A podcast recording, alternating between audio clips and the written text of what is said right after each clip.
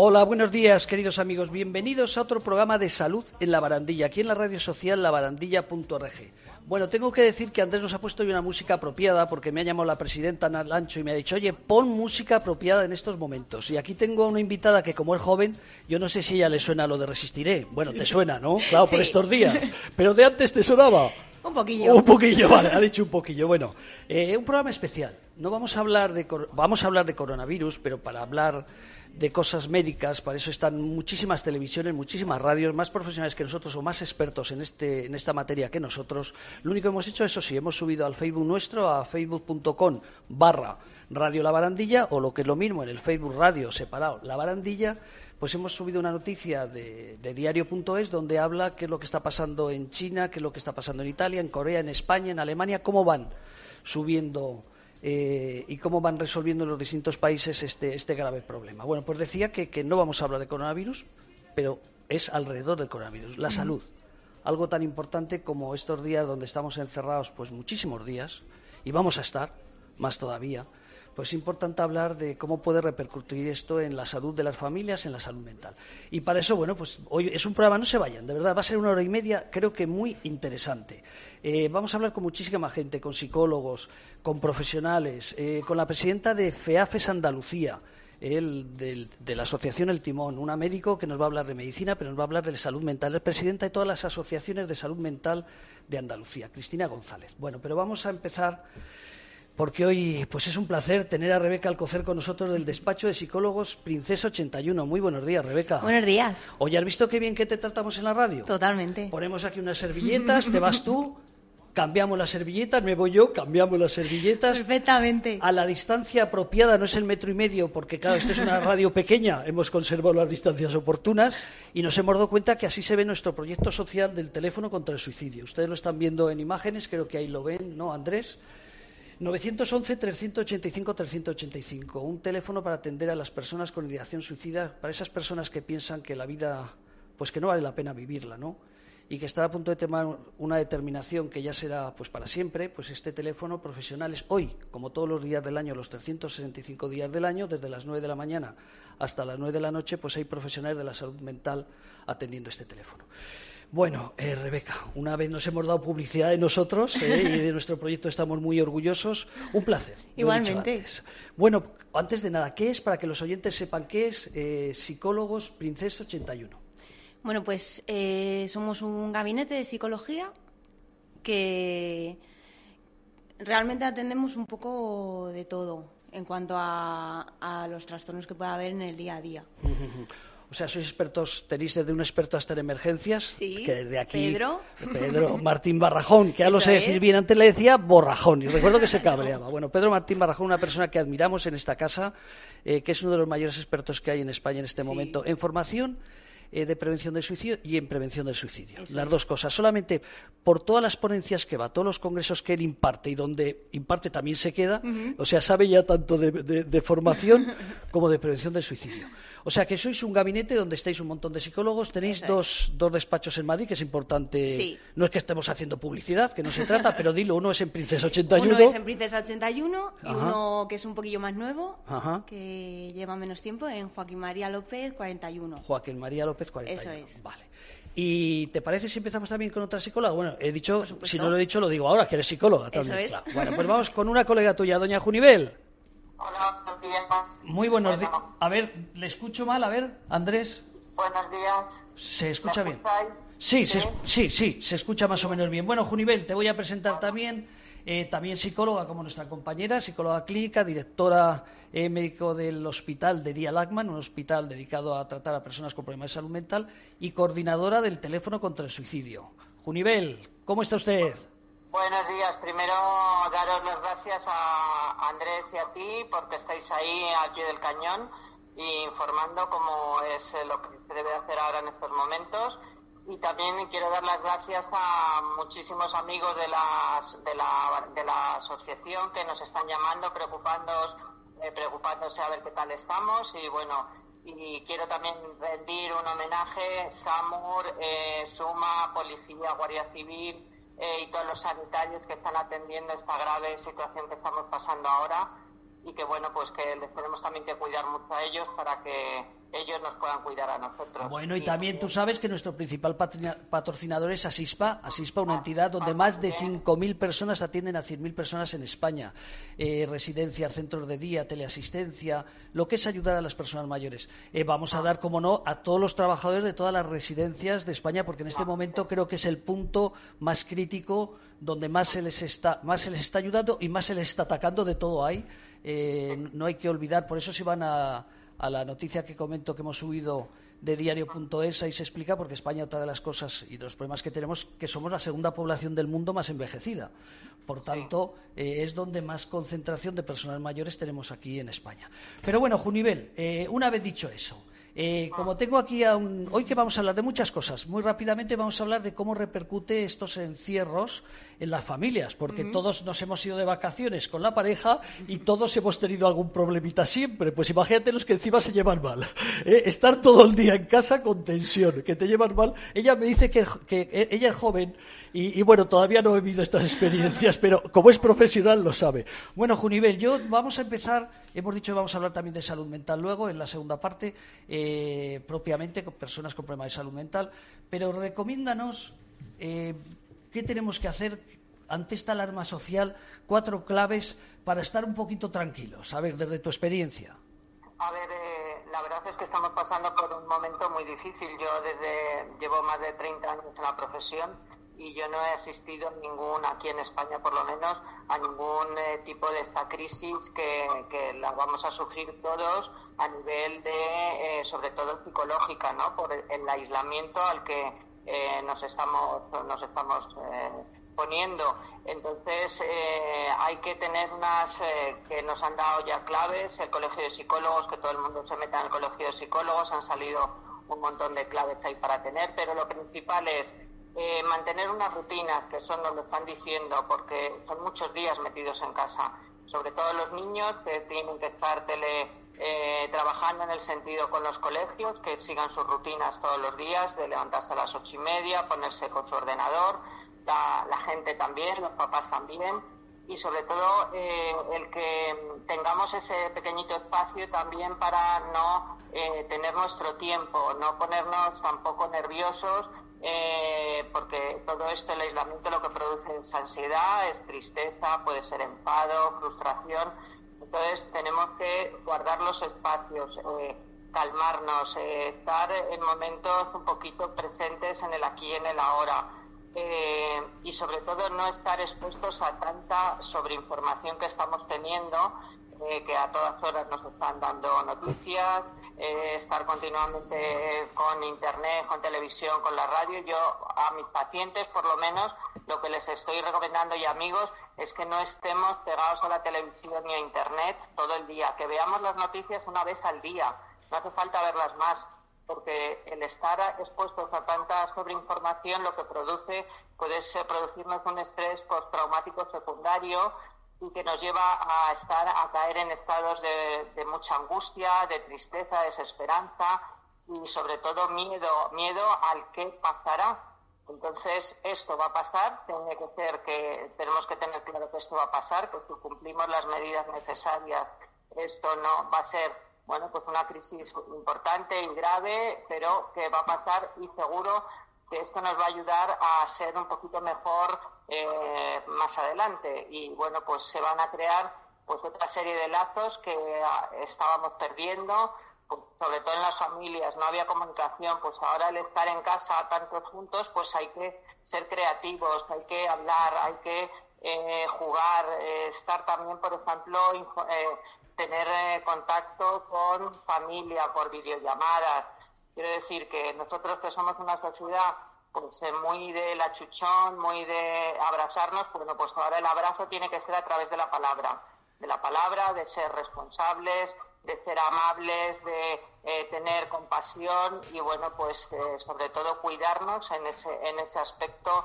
y estar en, contacto por medio del WhatsApp, del teléfono, de la videollamada con los seres queridos, con amigos, y bueno y no alarmarnos mucho sobre todas las noticias que están que nos están viniendo sino ser cautos simplemente ser cautos y contrastar siempre la información pero hay que solamente ver la información una vez al día. Como o sea, que eso que hago yo estaba yo pensando, eh, se lo decía antes aquí a nuestra invitada, eh, Rebeca, que a mí estos días me dedico a ver películas de pistoleros. Me pillo todas porque a mí me encantan. El problema que tengo le está explicando que, claro, como soy mayor, todas las he visto dos y algunas hasta tres veces. Entonces, siempre, como soy muy despistado, siempre hay una parte que, se me ha olvidado y siempre me parece en algún momento nueva. O sea, está bien esto que estamos haciendo algunos, no digo cuánta gente. Yo creo que el entretenerse, en ver películas, en leer, eh, ahora podemos eh, estar tiempo, pues a lo mejor películas que no hemos visto desde hace mucho tiempo, hacer juegos de mesa, por ejemplo,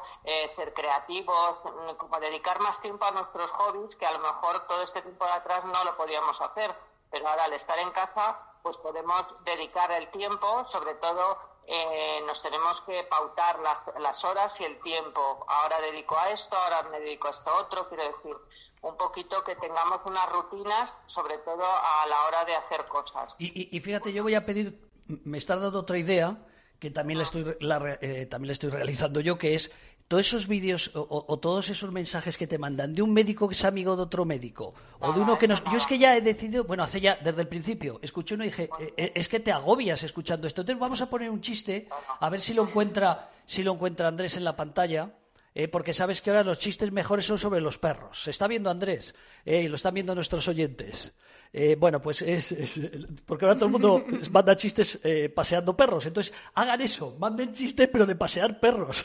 No manden de su amigo, de su amigo que es que, por cierto, Junivel, perdona que te corte. Nos ha pasado una cosa que es importante decirlo. Eh, estamos muy serios, creo que esto tenemos que hacer un programa más o menos que no sea sufridor, ¿no? por eso decía lo del chiste, pero haberme acordado otro tema muy grave. Mira, el otro día estuve, no voy a dar ninguna pista pero estuvimos en un evento eh, seis amigos. Eh, seis amigos, que estamos en bastantes eventos, estuvimos seis amigos. Y, ayer, fíjate, el día 19 me felicita por lo de San José y, San Padre, por las dos cosas. Y me felicita uno de ellos. Y me dice, oye, ¿sabes algo de nuestro amigo? Saluda a nuestro amigo. Y entonces lo llamé. Está con, en el hospital ha estado en el hospital. Estuvimos juntos el 4 de octubre. Entonces se ha despistado, no ha dicho, afortunadamente ayer 19 dijo, bueno, ya han pasado un montón de días. Luego ya, ya han pasado 14 días, me quedé tranquilo por todas estas cosas que se dicen. Eh, pero claro, no nos dimos abrazos porque estábamos muchos, sino es, sabes que soy muy efusivo. Y, y bueno, lo llamé a las otras personas. Entonces, si alguien por favor, que es lo más elemental, pero a mí me ha pasado, yo creo que a otros les habrá pasado. Si alguien de repente ha pillado este maldito virus, con todos los amigos que haya estado, que se acuerde, claro, si es un comercial y ahora que no está en las oficinas será difícil llamar a todo el mundo, pero con todos los amigos y con todas las personas que has estado, al menos un par de horas, dile, oye, mándale un WhatsApp que sea para todos igual. Eh, yo sé que en ese momento grave no, no, no, no, no debes pensar, no es tu enfermedad es lo principal, pero después, igual que pasó este caso, yo creo que tenemos que pedir a todos que si tenemos y nos cae esta maldita enfermedad, que, avisemos con toda la gente, yo Andrés, eh, aquí a nuestra amiga, eh, a, todo el mundo que conoces, ¿no? Simplemente lo digo sin ánimo de crítica, ¿no? Pero que creo que es importante. No, tenemos, en cuanto que veamos algún síntoma, pues claro que lo tenemos que avisar. Oye, pues yo me, me pasa esto, me pasa lo otro, para que la, la otra persona lo sepa, por si acaso, porque este virus no coge a todo el mundo, quiere decir, que no se da cuenta si uno está bien, si uno tiene dinero, no tiene dinero, si es más listo más, o más tonto, no, es que coge a todo el mundo. Entonces, yo creo que es una labor eh, de, bueno, pues de responsabilidad el que si uno tiene cualquier síntoma, que se lo diga a, los, a las personas cercanas, oye, pues yo estoy teniendo estos síntomas, bueno, pues ya está, cada uno luego ya se ponga sus medidas, pero sí que hay que decirlo, lógicamente. Y lo que tú decías de los chistes, pues yo creo que ahora en este momento es muy bueno el sentido del humor. Creo que hay que sacar el sentido del humor para eh, esto que nos está pasando, que parece surrealista y parece una película, porque parece que estamos en una película, pues sacar el sentido del humor, eso es importante. Junivel, tienes un minuto, que tenemos muchos invitados. Para que pues sepa lo que tienes que decir un minuto. Un abrazo, para todos y que saldremos de esta fenomenal. Bueno, querida amiga, decir que Junivel, lo he dicho antes, que sepan que es una de las responsables, bueno, la máxima responsable del teléfono contra el suicidio y una de las escuchas que están atendiendo pues a todas las personas, repito, no porque se encuentren solos ahora en casa, esto no es un teléfono eh, para que nadie llame porque se aburre, porque tiene un problema de, eh, de cualquier otro tipo, es un teléfono exclusivamente para las personas que están sufriendo tanto que en un momento determinado pues pueden pensar, como he dicho al principio, en quitarse la vida. Bueno, eh, querida amiga. Eh, Junivel, una, un, un abrazo muy fuerte. Muchas gracias a todos. Gracias. adelante, hasta ahora. Oye, qué bien habla nuestra directora, ¿eh? Me ha quedado sorprendido, qué barbaridad. Eh, mira que le he escuchado ponencias, pero no sabía que hablaba también. Que te quiero dar paso. Familias, venga. Familias. Lo hemos dicho.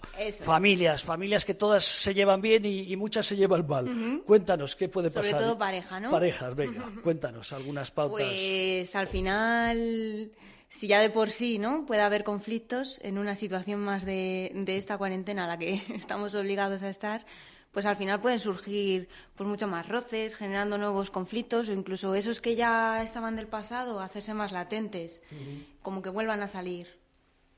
Y, cuéntanos alguna. Venga. Pautas. Queremos pautas. Lo primero, normalizar que van a, surgir conflictos. Eso, es lo primero. Lo primero, si te llevas, que no te llevas bien, aclarar que va a haber conflictos. Aceptarlo. Porque si ya de por sí es una situación nueva para todos, a la que no estamos acostumbrados, pues eh, la angustia, la ansiedad a la que vamos a estar expuestos, pues va a hacer que saltemos más. O sea que a no ser que tengas muy mala leche, que digas voy a saco, eh, si alguien está con su familia, con quien sea, con tu hijo peleado, con tu hija, con tu mujer, con tu marido, si estás en casa con tu madre. Eso es. Eh, o sea, lo primero sería que pensemos que, estamos en una situación donde podemos tener algún roce. Claro, que va a ser normal y también ser un poco flexibles también, el separar que está siendo un problema generado por la angustia que yo estoy sintiendo, por ese malestar, a, realmente si es un problema que, en otro día me hubiera afectado, ¿no? Eso es importante también. Pararnos un poquito a analizar. Vale. Eh, tema de niños. Algo que niños. danos una pista. Organizarse las tareas. Que en unas horas se encargue uno, otras se encargue otro, pero que esté ya muy bien organizado tanto niños como las tareas domésticas. ¿Para qué? Para que luego no surjan conflictos en el sentido de, oye, que te tocaba a ti el niño. No, que te tocaba a ti. como que ya esté muy estipulado con horarios. ¿Quién se encarga de qué? Porque esto va para largo. se habla de que, de que, Semana Santa igual seguimos encerrados para que la gente no se desperdigue por ahí por las playas y se vaya a dar vueltas por el mundo. Que la gente se conciencie que vamos a estar bastante tiempo y tenerlo todo organizado. Mira, lo estaba diciendo Junivel. Casi le voy a decir a los vecinos que escuchen este programa porque ayer mi hija me dijo, oye, ¿de qué piso es? ¿De al lado o de arriba? Yo no sabía, llevamos años que había, eh, eh, estos tres últimos años no sabía que había niños. No sé si los han traído, pero claro, por la noche, claro, estos tendrían su colegio y ahora por la noche están de fiesta. Les voy a decir que escuchen nuestro programa, Andrés, que sepan que tiene que estar normal que quedan muchos días como para estar toda la noche de fiesta. Mira, otra cosa que aprendo más, cuéntanos más cosas. Más cosas. Eh, aunque sea una situación en la que estemos todos en el mismo, en la misma casa, ¿no? En el mismo sitio, hay que buscar tiempo para uno mismo. Tener tiempos separados, aunque seamos pareja.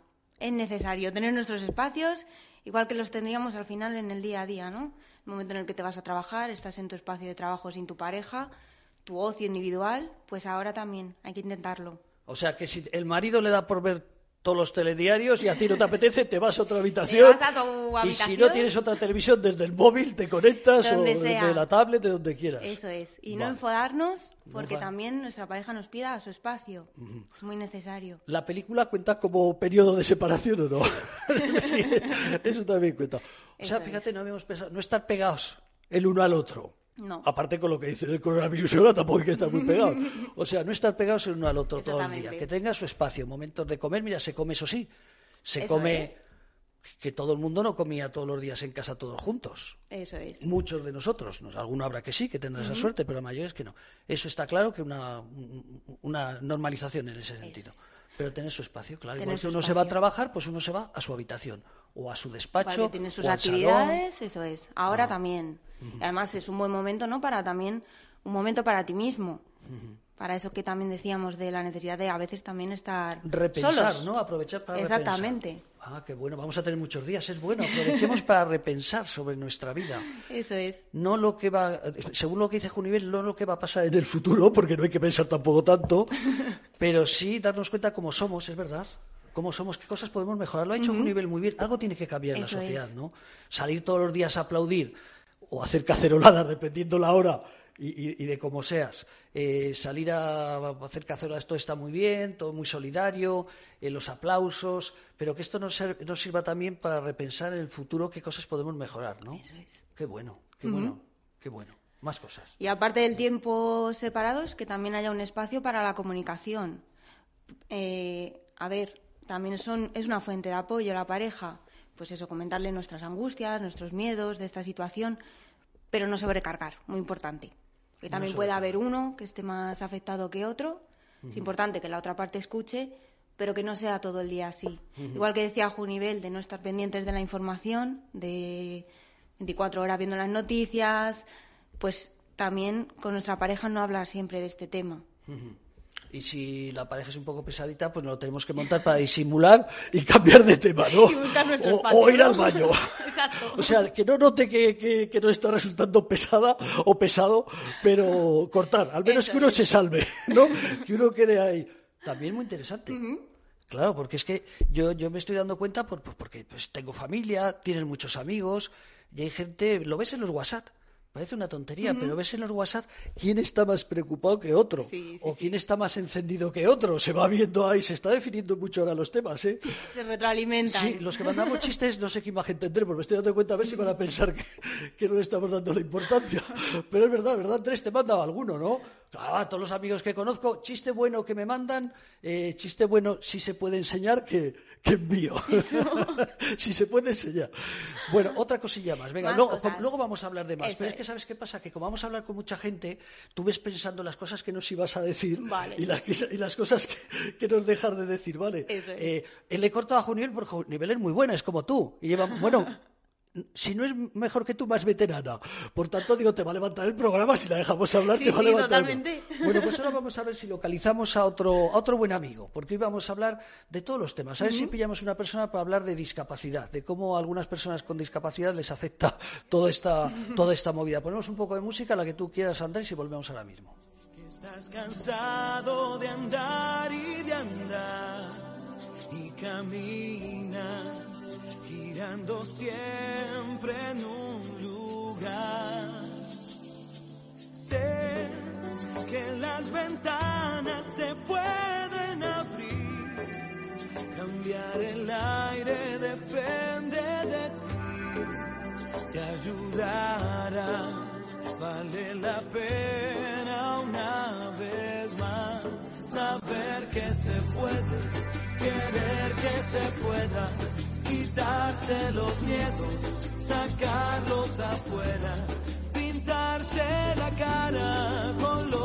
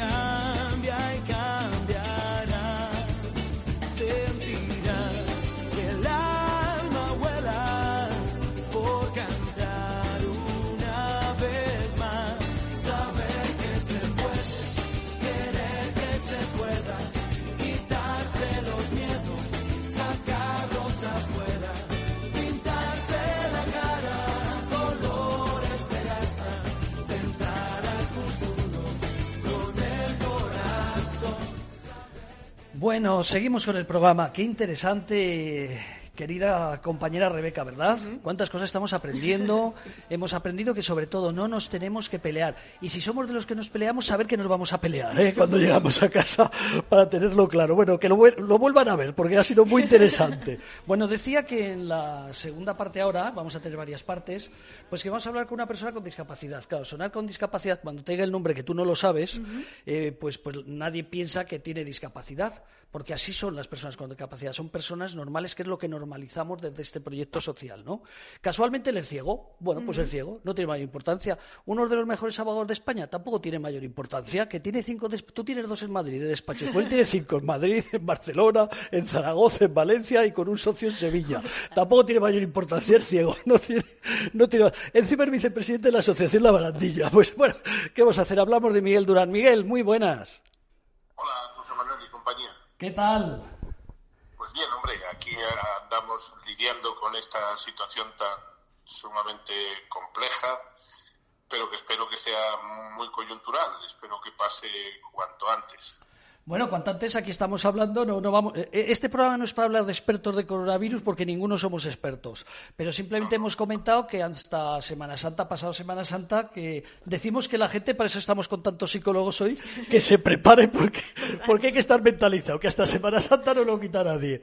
Bueno, Miguel. Yo creo que el, el servicio de los psicólogos va a ser muy importante porque se han descrito. Mmm, sobre todo situaciones de dificultad de, convivencia cuando, por ejemplo, se somete a un grupo de personas a estar en una travesía marítima en un espacio no demasiado grande y teniendo que compartir muchas cosas con una importante proximidad física entre ellos. Es el caso que se me viene más a la cabeza. Bueno, o, el de, el de, Gran Hermano, no sé si se llama Gran Hermano, pero estos que salen por la televisión, que conviven juntos, fíjate lo que sale ahí. Qué buena clave, Miguel, es verdad. Pensemos que puede, podemos tener en casa un Gran Hermano. Por ejemplo, por ejemplo, pero yo, vamos, huía del, del reality show este porque hay, hay situaciones eh, que son de la vida misma y que no tienen nada que ver con, con la explotación televisiva de, ellas, ¿no? En cualquier caso, lo que sí es cierto es que actualmente en una superficie de 80, 90, 100 metros cuadrados, como mucho, eh, porque hay muchísimas viviendas de esas características, pues tienen que convivir pues matrimonio con los hijos, hijos eh, pequeños o adolescentes que están que empiezan a sentir la sensación, a experimentar la sensación de estar enjaulados y que bueno, si son son personas, son son pertenecen al género humano, pero al final acabamos estando como fieras enjauladas. Yo tengo la suerte de que mi casa tiene unas características distintas, no estoy tan apelotonado y además pues allí convivimos básicamente mi mujer y yo porque los hijos ya son grandes y se han marchado. Y, tu mujer encima es médico luego te dirá, eh Miguel, no te pases. no, claro, claro, no, pero en, en, cualquier caso lo que quiero decir es que mmm, yo no, no soy quien para discutir las medidas que se están tomando más allá de tener mi propio criterio. Lo que sí digo es que ese efecto psicológico en la gente, el gobierno lo tendrá que empezar a medir, porque si esto, como dicen, uh, si el pico de la enfermedad, vamos, de, de la masa infectada, no se va a alcanzar hasta Semana Santa o así, y por tanto después hay que hacer un periodo también de garantía, por llamarlo de alguna manera, para que no haya sobreinfecciones o reinfecciones. Aquí vamos a estar con la gente encerrada en casa y hablan incluso de endurecer las medidas hasta finales del mes de abril. Eso mmm, vamos a ver cómo lo aguantan los cuerpos, pero sobre todo las mentes de las personas. Yo tengo mis dudas de que no estemos matando moscas a cañonazos, de que no vayamos a ver luego efectos derivados, efectos colaterales, consecuencias que sean en sí mismas mucho peores que lo del coronavirus. Porque, en fin, ahora se lleva esto de que todo el mundo haga seguidismo, todo el mundo eh, hace la buena imitación de los gestos y de los aplausos y de todas estas cosas, eso está muy bien, es, magnífico. Pero eh, cuidado porque después va a venir una penuria económica que, que pague unas prisas. Yo, yo sinceramente creo que nos falta perspectiva de tiempo para poder valorar si lo que se está haciendo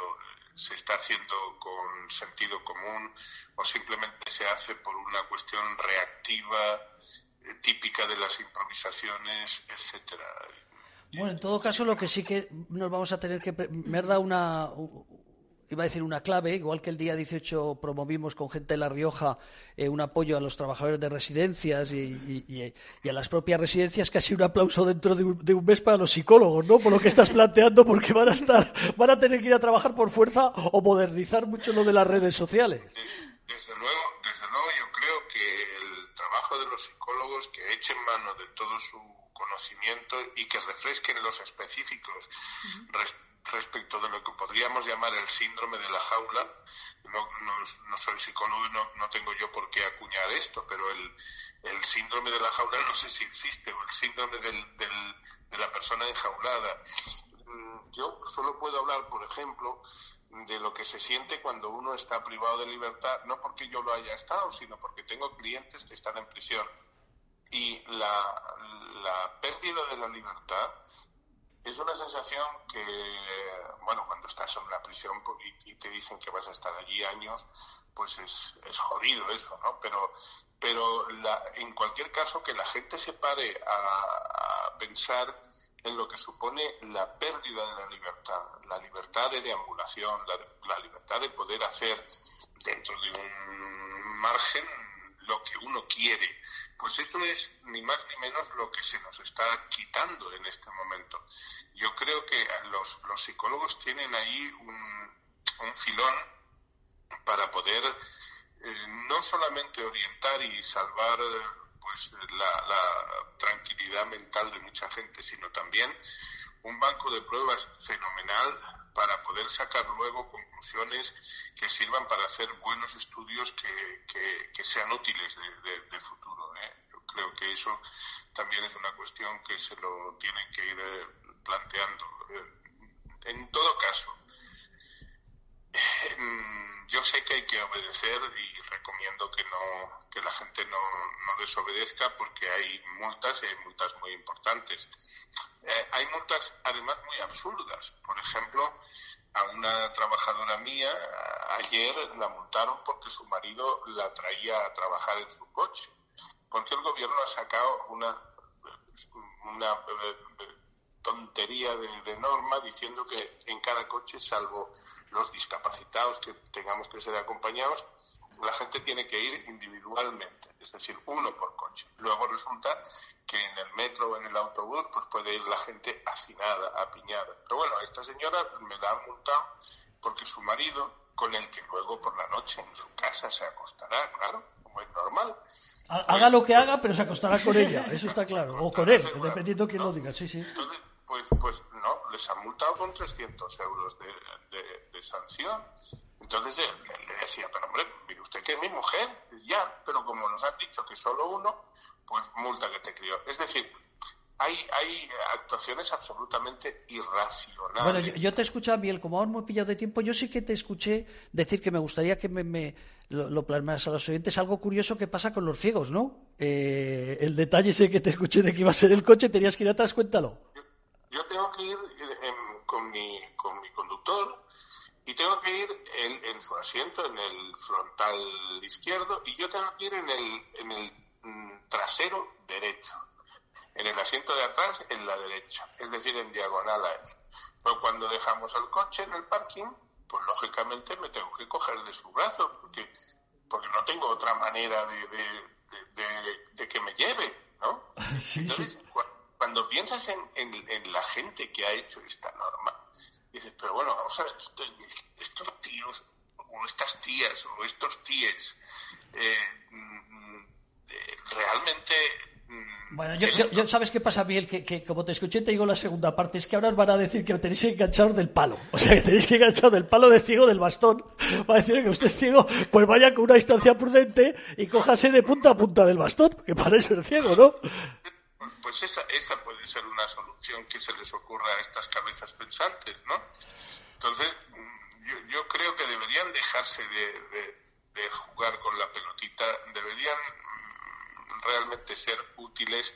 Aquí eh, falta. Miguel, un minuto, te doy un minuto, es que tenemos muchas llamadas. simplemente que yo lo único que deseo es que la gente eh, bueno, que cumpla con las indicaciones hasta donde pueda y que si alguien tiene alguna sanción de esas absurdas que van a meter, pues que no se olviden. Nosotros prestamos servicios también para recurrir sanciones, etcétera. O sea, lo dices porque crees que esto eh, se va- eh, no va a ser una multa, te la van a meter, pero que luego se puede recurrir. Es por curiosidad, por ir- Sí, sí.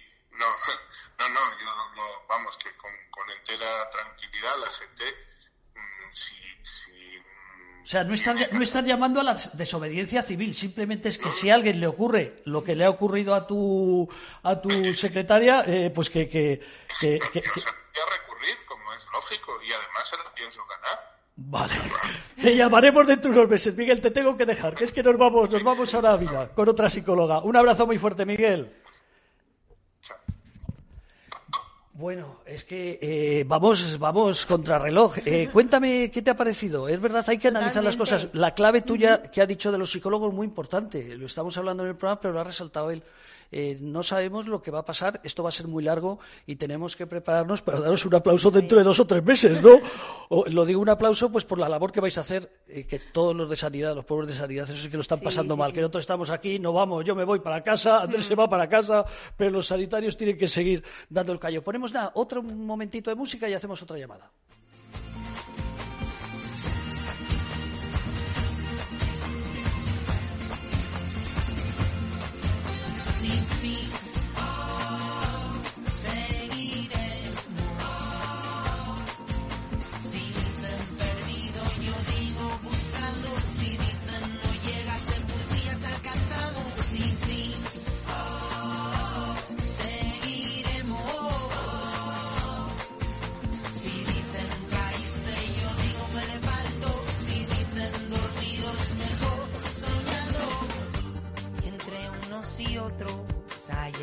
Tú.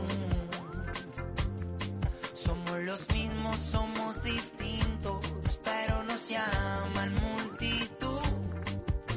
Perdonen que no me levante cuando digan de frente y al paso. No somos tropas, no somos soldados, mejor gotas de olas flotando. Y sí,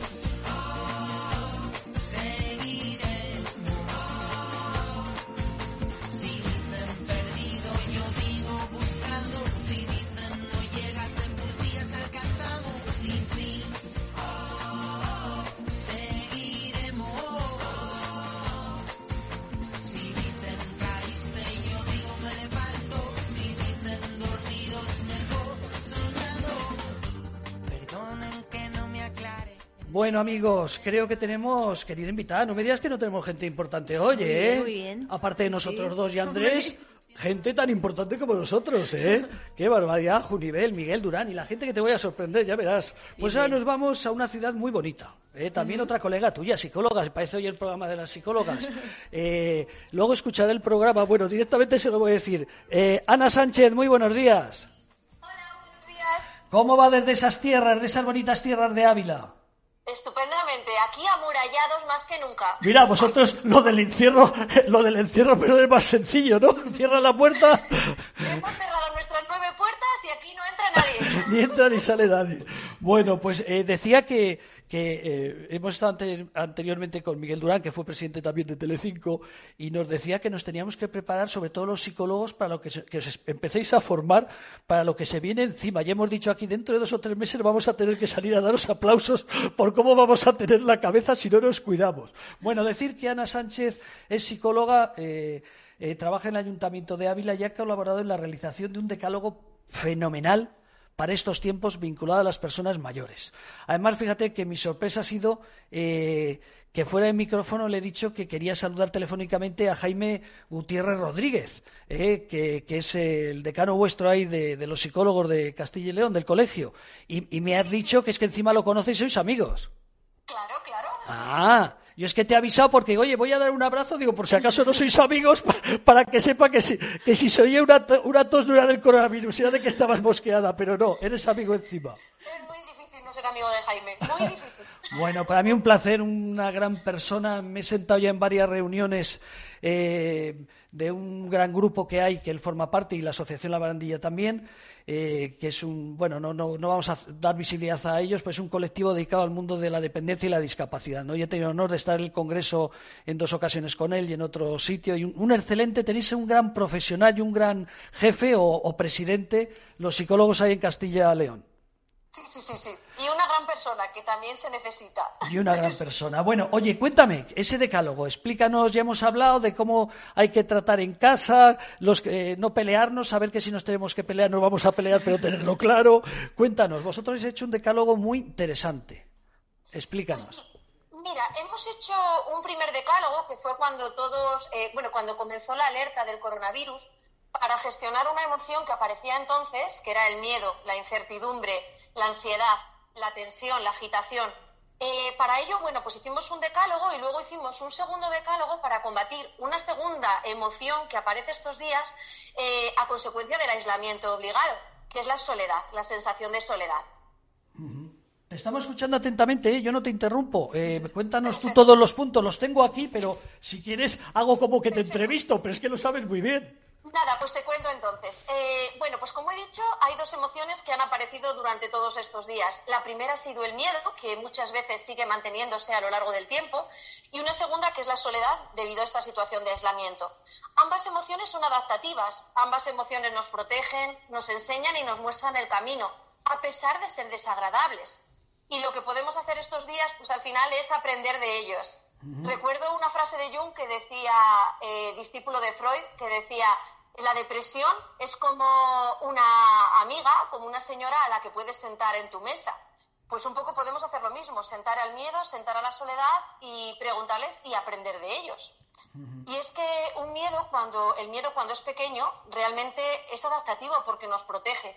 Eh, por ejemplo, debido a este miedo que surgió los primeros días, todos nos hemos quedado acá, en casa, protegiéndonos a nosotros mismos, a nuestra salud y a la salud de los demás. Pero, claro, mucho miedo eh, y cuando se convierte en pánico nos paraliza.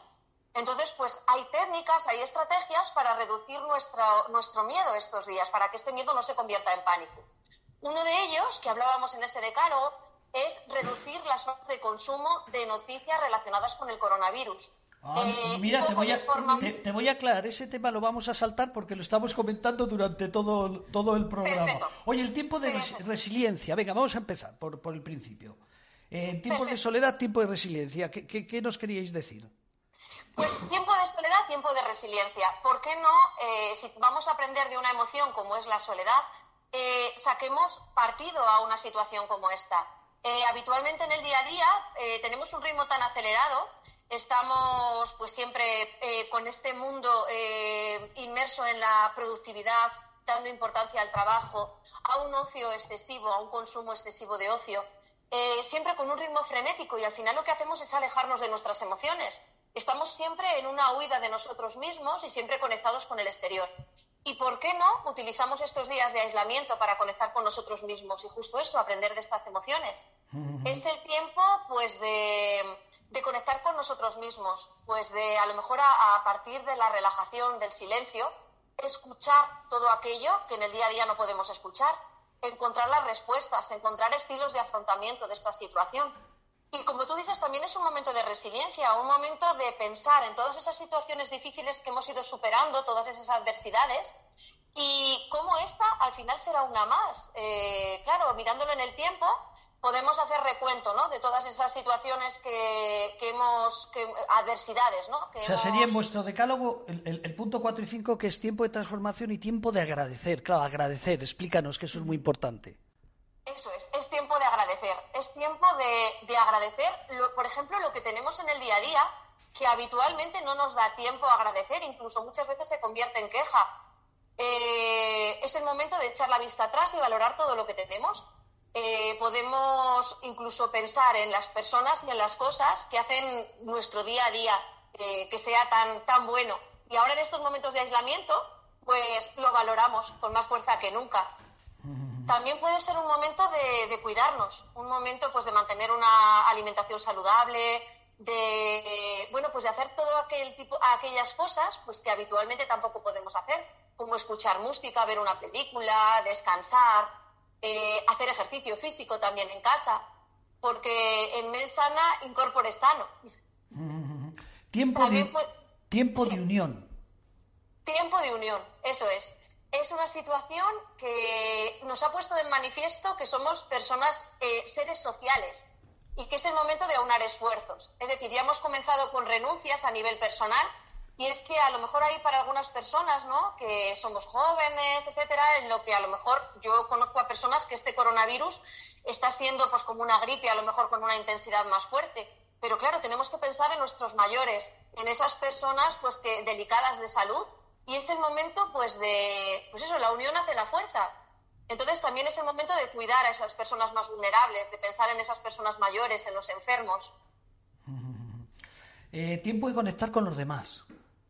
Pues eh, quizás es el momento de, potenciar eh, la, empatía, de cultivar la empatía y de ponernos en el lugar de personas que están viviendo diariamente y para ellos no va a haber fin en esta situación, la soledad.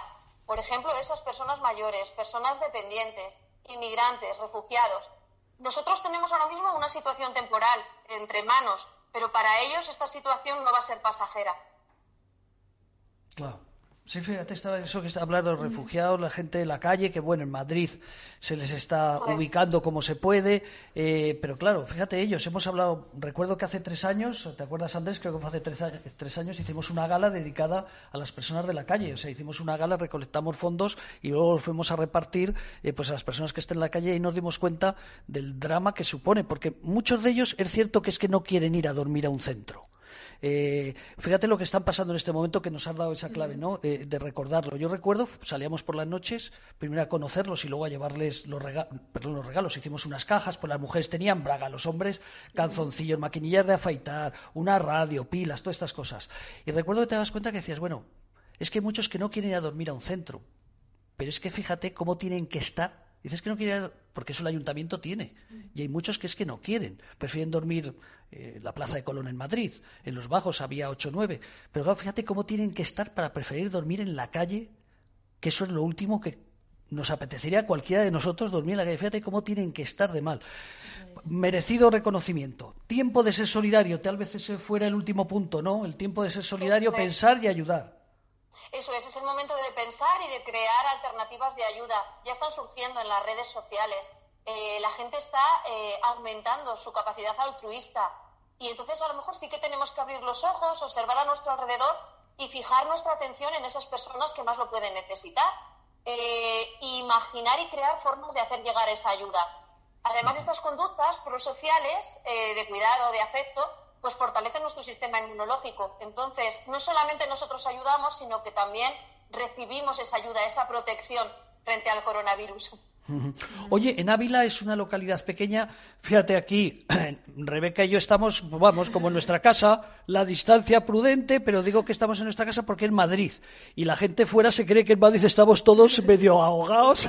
Eh, todos los sitios están igual, indiscutiblemente en España. Pero esa idea de que, claro, somos más, pues hay más infectados. Está claro, aquí venían pues todos los que traían el coronavirus primero pasan por Madrid, luego nos lo dejaban y luego nosotros vamos a todos los lados, ¿no? Eh, es cierto, fíjate, es cierto, pero decía un, poco, eh, y no le quería dar, no le quería quitar valor porque si no de la prueba puede pasar otra cosa, eh, eso que has dicho en la solidaridad, quiero volver a la solidaridad, que, es muy importante. explícanos, hay, hay, en las redes, es bueno que nosotros también nos pongamos, Ana, a plantear cómo podemos ayudar o cuando pase todo esto, cómo podemos ayudar a los demás? Yo creo que es bueno y es necesario. es decir, yo creo que es un momento de resiliencia y a lo mejor es un periodo de crisis, no solamente, o sea, las crisis al final eh, implican movimiento, implican reflexión, implican cambio. ¿Por qué no aprovechar esta crisis que estamos viviendo a nivel individual y a nivel social para conocernos a nosotros mismos, para conocer la sociedad, eh, para reflexionar sobre nosotros mismos, para reflexionar a nivel social y para generar cambios. Este es el momento pues de generar alternativas y de crear un mundo nuevo, crear una sociedad nueva. Eh, vuelvo entonces a lo anterior, así ha quedado claro, eh, que nosotros en Madrid, pues hay esa sensación desde fuera. Pero en Ávila, ¿cómo, ¿cómo, se vive? Ya sé que por la calle pues hay menos coches, hay menos personas, pero eso se ha llegado a la par que en Madrid. ¿Os da desde fuera la sensación que en Madrid estamos mucho más enfermos? Cuéntanos. No, no, no, ni mucho menos. Yo creo que en Madrid llegó antes y nosotros vamos un poquito por detrás porque en este momento no teníamos casos de coronavirus en nuestra ciudad. Ahora mismo no hay nadie en las calles. Yo tengo así una terracita y veo la, la carretera y veo de vez en cuando eh, policía, guardia civil, bomberos, ambulancias, pero no hay apenas coches ni hay personas por la calle. Entonces yo creo que todos estamos cumpliendo lo que tenemos que hacer y todos estamos aislados en nuestras casas. Y por otro lado me está gustando mucho porque sí que se están generando esas, esas conductas prosociales. De hecho, mira, pues dentro del ayuntamiento eh, cada uno desde nuestro lugar, yo trabajo en bienestar social, en servicios sociales, y todos, eh, bueno, pues las personas que trabajan con inmigrantes y refugiados, los que, nosotras que trabajamos con personas mayores, estamos generando alternativas. Entonces, eh, las personas que trabajan con jóvenes, ellas a través de los medios están eh, haciendo llegar las ayudas.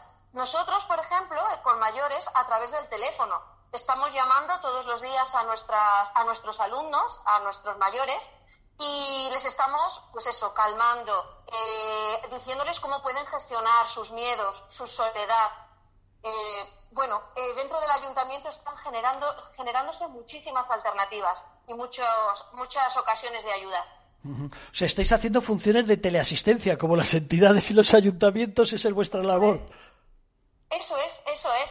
Sí, sí, sí, estamos con el teléfono en mano y haciendo, llegando a las casas, de, sobre todo, pues eso, nosotros, por ejemplo, en concreto, de esas personas mayores que a lo mejor viven ahora su soledad con mayor intensidad que nunca y con miedo. Entonces, bueno, pues todo esto hay que, hay que ayudarles a gestionarlo. No están solos, no están solas y nosotros estamos con ellos. Ana, te tenemos que dejar porque tenemos hoy muchas llamadas. Eh, vamos a decir que vayan a la web del Colegio Oficial de Psicólogo de Castilla y León. Eh, no tengo la web, pero debe ser muy sencillo. Así, así debe ser, ¿no? Colegio Oficial de.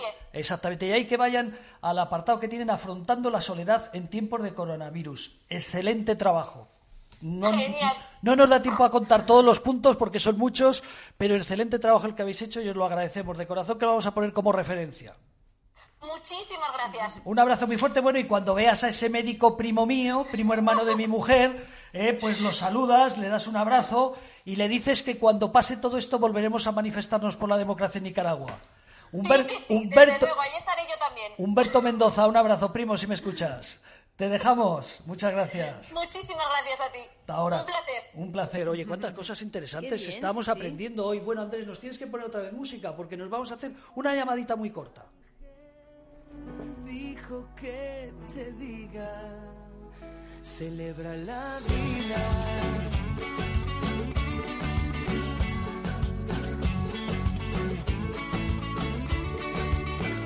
Piensa libremente ayuda a la gente y por lo que quieras lucha y sé paciente. Lleva poca carga, a nada te aferres, porque en este mundo nada es para siempre. Búscate una estrella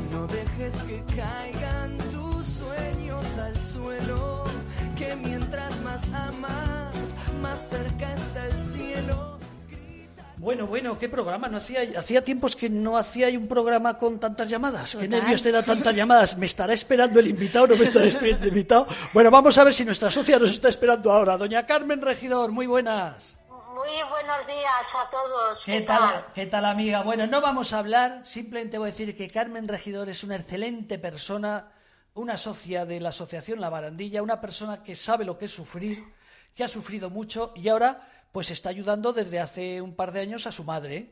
Carmen, cuéntanos. Pues bueno, yo lo que tengo que contar es que la residencia Emera El Álamo, desde hace dos semanas, desde que empezó esto prácticamente, de repente me llaman y me dicen que nos dan la opción a los familiares de hacer llamadas por videoconferencia. A ver, a ver, vamos a parar, vamos a parar, Carmen. Eh, dime otra vez la residencia, ya que le hacemos publicidad por si te escuchan que digan Sí, qué bien sí, habla sí. esta mujer. Émera el Álamo. Émera el Álamo, o sea, ahí tienes a tu madre. Ahí está mi madre, ¿Y sí, que antes era antigua residencia Benja, pero ahora se llama Émera. Bueno, yo ahí me pierdo, eh, pero es, es eh, eh, para que se hagan la idea los oyentes, nos ponemos otra vez, eh, desde hace tiempo las residencias, yo recuerdo que el día, pues el día 8 estaba yo en La Rioja a ver a nuestro suegro, fui con mi mujer y solo dejaron entrar ya el día 8, estamos hablando del 8 de, de- de este mes, en, en La Rioja fuimos a ver al suegro y, y no me dejaron entrar a mí, ella ya entraba con guantes, claro, fue la primera impresión, nos chocó ir a una puerta y decir, solo dejar entrar a uno. Fíjate, era el, el día de la manifestación o el día anterior de esa famosa manifestación. Aquí mucho, o sea, llamé antes y me dijeron que preferible que no fuera. Y luego ya me llamaron diciendo que no se podía ir. Entonces lo que han hecho ha sido poner, o sea, tú llamas a la residencia, dices, quiero que me llaméis a tal, tal día, a tal hora. Entonces en esa franja horaria, pues ellos llaman y la verdad que muy bien, porque yo mi madre ya está muy mal, ya ni habla ni ve, pero al menos la veo. Con lo cual, pues para mí eh, eh, me hace estar en paz, porque sí que siento que el final la está llegando y que va a ser sin poderla dar yo la mano. Pero bueno, la residencia nos está facilitando esto, se están portando muy bien, esa es la verdad, y yo no tengo ninguna, al contrario, para la residencia Emera El Álamo y todos sus profesionales, pues un gran abrazo porque se están portando muy, muy bien. Bueno, pues eh, en estos tiempos también es bueno escuchar estas cosas, ¿no? Eh, Pues yo, sí, sí, yo te se porque me, hablando- me, me sorprendió esta posibilidad, ¿no? Fíjate que lo, lo hablaba, lo he contado en primera persona, que les pasará a todos los que tienen un familiar en una residencia, eh, que lo quieres ir a ver y no te dejan. Pues fíjate qué buena idea, seguro que habrá otras, pero yo es que eh, eh, ha coincidido que en Madrid no tengo ningún familiar. bueno, Carmen, que nos tenemos que ir, que tenemos más llamadas. Simplemente darte las gracias por ser como eres, Carmen. Sigue luchando. Sabes que aquí estamos siempre a tu lado y sabemos que tú estás también a nuestro lado, aquí en la Asociación La Sí, Barandilla.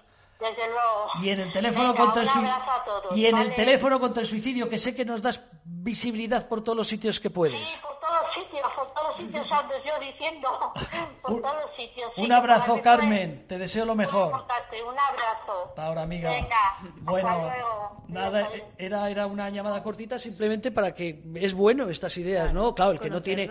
Si en casa no tienes ordenador, si no tienes un móvil habilitado para poder eh, chatear, whatsappear, hablar, pues claro, no, no- no tienes posibilidades. Nos, otra llamadita, nos pones un poquito de música que nos vamos a otro sitio.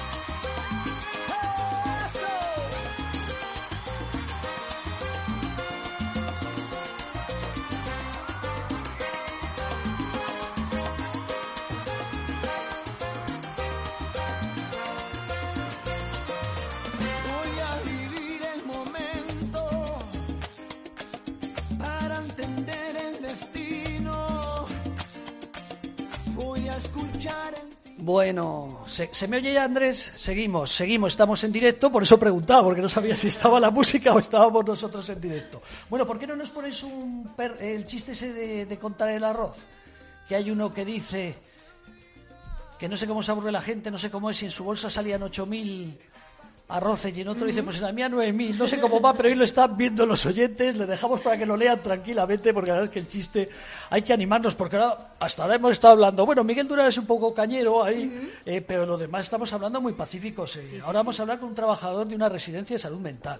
Y le hemos puesto lo del chiste porque no sé si va a ser duro o no la conversación. Por si acaso. Por si acaso. Muy buenas, ¿qué tal? Ad? ¿Cómo está usted, amigo? Hola, hola, buenos días a todos los que estáis ahí y Bu- sobre todo quería agradecer la oportunidad que nos das pues para poder expresar pues cuál es nuestra situación y darnos voz a los trabajadores, ya que muy poquitas veces en muy poquitos medios se hacen eco de lo que es nuestra situación y, y de lo que es este sector. Bueno, pues voy a decir simplemente, ahora vamos a hablar con una persona, lo, he comentado anteriormente, trabajador de una residencia de salud mental. Él pertenece al sindicato CGT Enseñanza Diversidad Funcional de Madrid, lo que es la CGT, pero esta será, me imagino, que un, una, un área dentro de, de- de todo lo que es la CGT. Y nos vienes a hablar de la situación que estáis pasando, pues muchos trabajadores. Cuéntanos.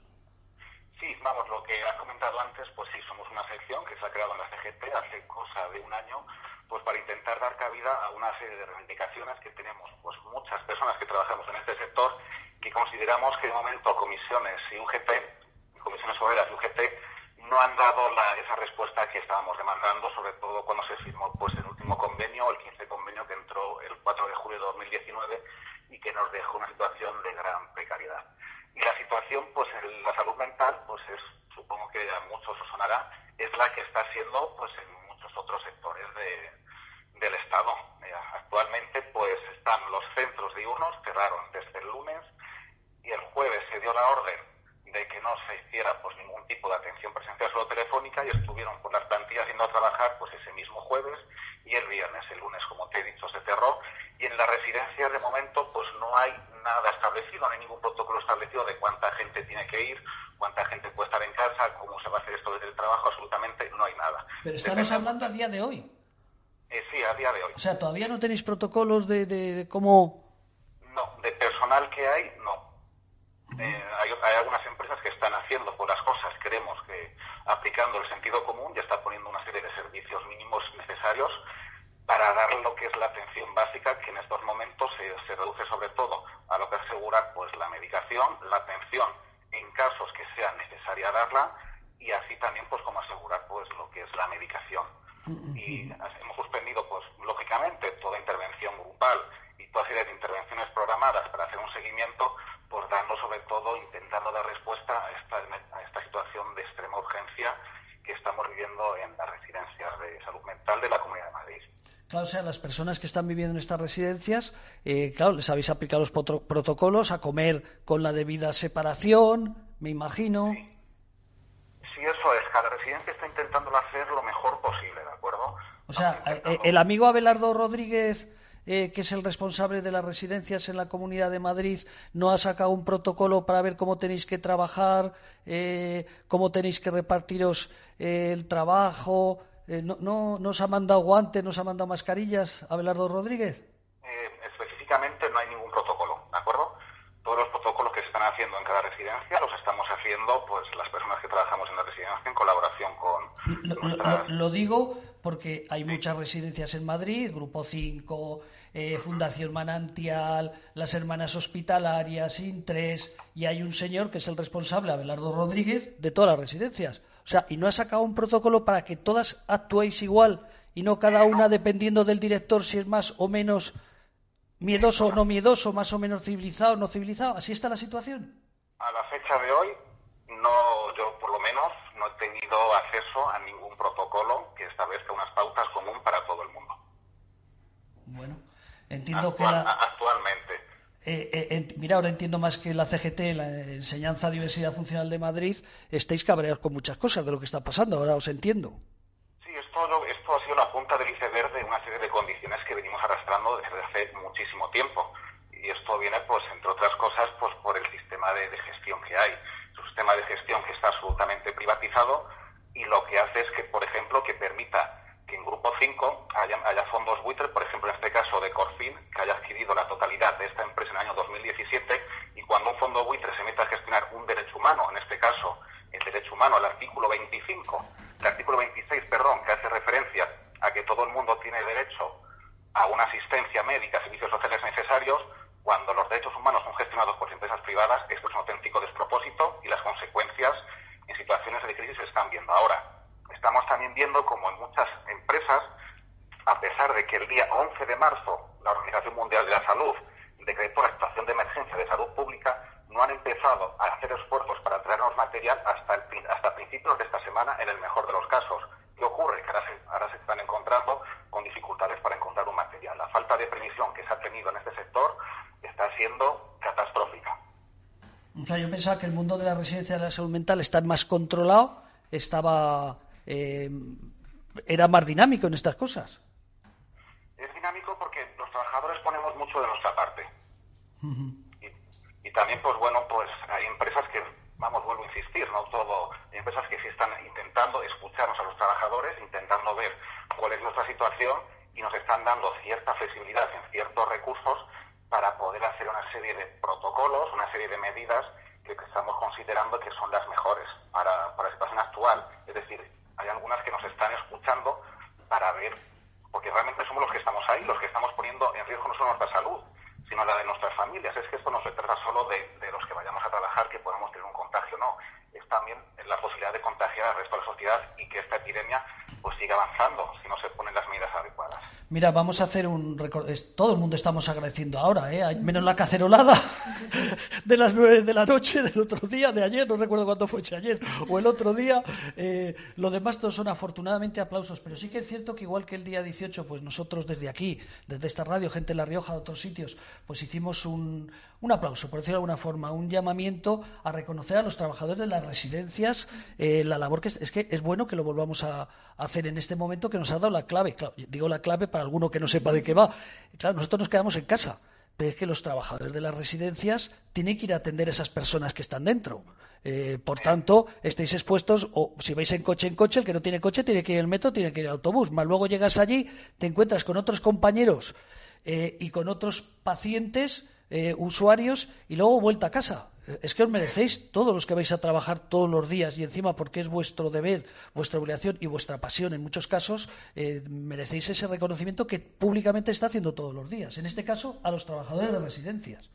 Exacto, sí, sí, absolutamente de acuerdo, ya que nuestro reconocimiento económico no existe y de momento, pues con este nuevo convenio va a dejar de existir. Estamos hablando de que la categoría que más emplea estos recursos es un técnico superior de nivel 1 con un sueldo de 1.225 euros brutos es decir, que con una titulación semejante a la de personal sanitario, personal educativo, y los sueldos prácticamente un 600, 700 euros menos, ¿de acuerdo? Y nos estamos arriesgando por un sueldo mísero que no nos da pues prácticamente para llegar a fin de mes. Esto también es una situación que es necesario recapacitar sobre esto y ver las consecuencias de lo que está teniendo esta gestión privada. Una gestión privada que no es que sea más eficiente, al contrario, es que sale más caro con el mismo dinero que se da a la gestión pública, y, perdón, a la gestión privada se puede ayudar a más gente en la gestión pública. El ejemplo lo tenemos en la sanidad y estamos viendo cómo en la gestión privada, en estos conciertos que hay, el gasto sanitario se multiplica hasta por seis. Mira, tengo aquí unos datos enfrente mía y como por ejemplo con una simple operación de cataratas en la sanidad pública es un gasto 850 y se dispara hasta los más de 3.500 euros en la sanidad privada. Es decir, en los conciertos que se establecen con, las, con, con la sanidad privada. Y esto pasa exactamente igual con nuestros recursos de atención social. Si realmente se quiere hacer una labor más efectiva y ayudar a la mayor gente posible, la necesidad de que estos recursos sean gestionados públicamente y hacer un gasto más racional del dinero público es una necesidad imperiosa. Si no, seguiremos estas situaciones cuando vuelva a pasar otra vez esto, que esperemos que no vuelva a ser. Yo que he estado en más de una reunión, sabes, lo que pasa que, que, que hacéis muchas, pero he estado en alguna reunión con compañeros tuyos, de aquí un abrazo para Esteban, eh, que creo que debe ser vuestro responsable, ¿no? O al menos una referencia ahí en la CGT en la enseñanza diversidad funcional de Madrid. Sí, es un compañero que llevamos ya, vamos, no, yo personalmente no le conozco hace mucho, pero llevamos ya unas cuantas luchas y seguiremos en ello. Sí, bueno, pues sí que eh, tengo que recordar que muchas veces os quejabais de los sueldos que, que, ganáis para el trabajo que estáis realizando. Claro, en estos momentos es cuando todavía se nota más. Es que seguís igual de mal pagados, pero encima tenéis que estar haciendo unas funciones que otras personas que cobran más, pues a lo mejor tienen la suerte de trabajar en casa, no es suerte para nadie. En estos momentos es para todos, digo habitualmente, ¿no? Pues alguna cosa más, querido amigo, dos minutos, porque sabes que vamos muy pillados hoy. Dinos dos, dos minutos lo que, lo que consideres de interés para que sepa la población. Pues mira, pues sí, sobre todo agradecerte el espacio que nos das para que los trabajadores podamos expresarnos. Es algo que todavía no lo ha hecho ningún medio. Que también espero que comisiones obreras y UGT hagan algo relacionado con esto, a pesar de tener gente liberada que cobra de esto. Todavía no he escuchado absolutamente ninguna declaración sobre qué opinan acerca de la diversidad funcional, acerca de cómo estamos, no solo, no, no solo nosotros, sino también en los centros de, discapacidad intelectual y que la situación es grave. De hecho, vamos, ya se están encontrando problemas muchas empresas para contratar al personal para que vaya a hacer a, para a trabajar en las residencias. Y es que es algo normal. Nadie quiere exponerse por un sueldo de apenas mil euros limpios en un sitio que no tenemos los que no tiene las medidas de protección adecuadas por un contrato de mes y medio o dos meses para que luego te despidan. Es que no se va a encontrar a nadie de seguir así. O mejoramos las condiciones de nuestras, o esto vamos a seguir, o esto se va a. Bueno, pues vamos a reclamar aquí eh, residencias, centros públicos, vamos a dar, vamos a dar un fuerte eh, y motivación a los centros públicos que hay que apostar por, por los centros públicos, por las residencias públicas y desde luego, si tienen que ser y tienen que seguir y también es bueno esto, querido amigo, que recapacitemos un segundo. Si tienen que seguir, porque las que ya hay privadas pues no se pueden quitar o las concesiones no se pueden revertir, al menos que saquen concursos donde prime la calidad que se da a los trabajadores, la calidad que se da a los usuarios y no simplemente el sueldo.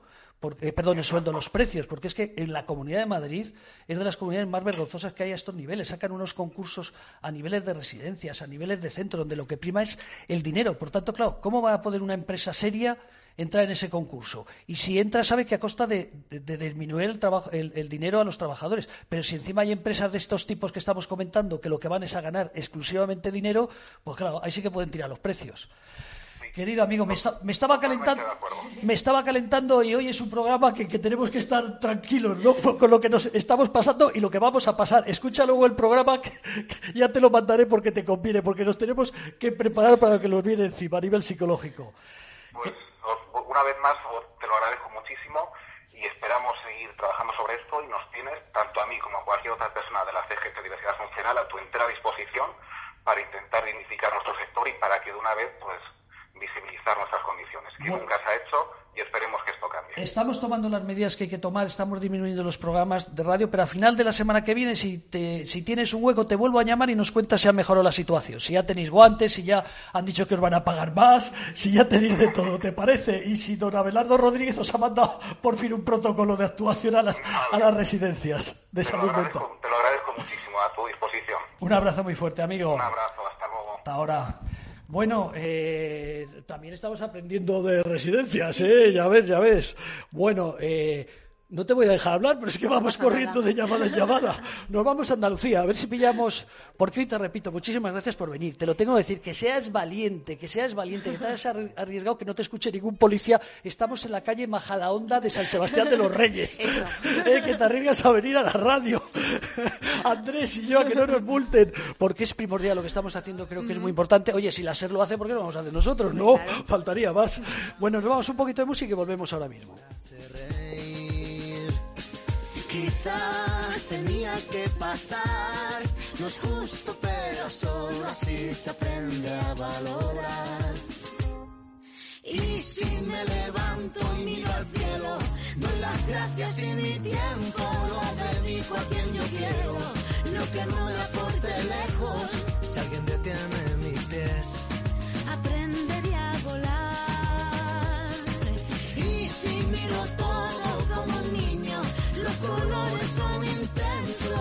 Yo saldré de aquí si no creo así. Cuando me miren sabrán que me toca ser feliz. Sabes, he pasado mucho miedo. Este bicho es un abismo. Se me cansa el cuerpo, se me parte el alma y a llorar. Pero sabes, He aprendido tanto, tanto.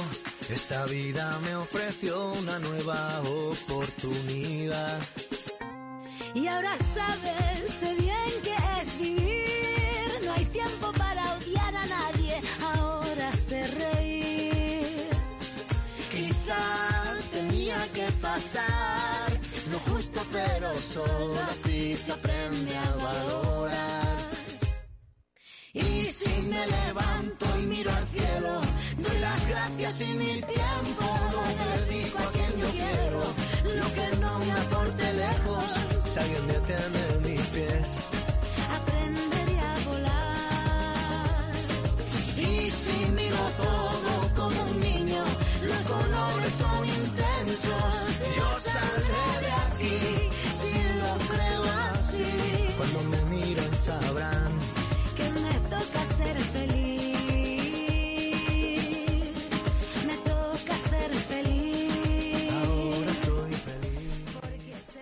Bueno, seguimos, seguimos. Ay, qué estrés, me da tanta llamada a mí. Tú, claro, como vienes aquí, no te dejo hablar, pero como tienes que trabajar poco, pues, pasa nada. pues estás tranquila. Qué a gusto. Oye, antes de nada, que no se nos olvide, eh, Pedro ha hecho un protocolo también con un montón Sí, de gente. sí, Cuéntanos, sí. que es muy rapidito porque no Pues, tenemos tiempo. rapidito. Sobre todo, ¿dónde podemos ir a localizarlo? Desde las redes sociales de Princesa 81 estamos subiendo herramientas de ayuda para estos días. Ajá. Y entre ellas, Pedro ha elaborado un documento de apoyo psicológico al interviniente. Y la verdad que yo recomiendo que, que se lo descarguen, que lo vean. Psicólogos Princesa 81. Eso es. Eso en el En Facebook, Facebook, en Instagram, redes todas sociales. las redes sociales. Eso es. Y ahí tienen que ver, me has dicho, ¿cómo se llama? ¿El Es protocolo? apoyo psicológico al interviniente. Ah, claro, porque no pensamos para- que son a todos los médicos, a todos los del SAMUR, a todo el mundo que está interviniendo. Ellos mismos necesitan saber a lo que se van a exponer. Y si alguno se creía que en dos días iba para casa, que no, que no sea que caiga malo, van a estar mucho tiempo. El estrés. Luego lo volvemos a recordar. Vale. Psicólogos, Princesa 81, Eso es. protocolos, para, que, para seguir esto el día a día. Bueno, nos vamos a Almería. Eh, Hemos estado en Ah. Ávila, nos vamos a Almería. ¿Qué arte que tienen por allí? y concretamente elegido. Vamos a hablar con un médico. Un médico, pero yo no la llamo porque sea médico. ¿eh? No la llamo porque sea médico. Yo la llamo porque es, la- y lo digo con conocimiento de causa. Fíjate, te va a sorprender que vengas aquí y que pueda hablar así de una persona. Porque, hombre, mira que tú conoces mucha gente, llevas muchos años en la salud mental.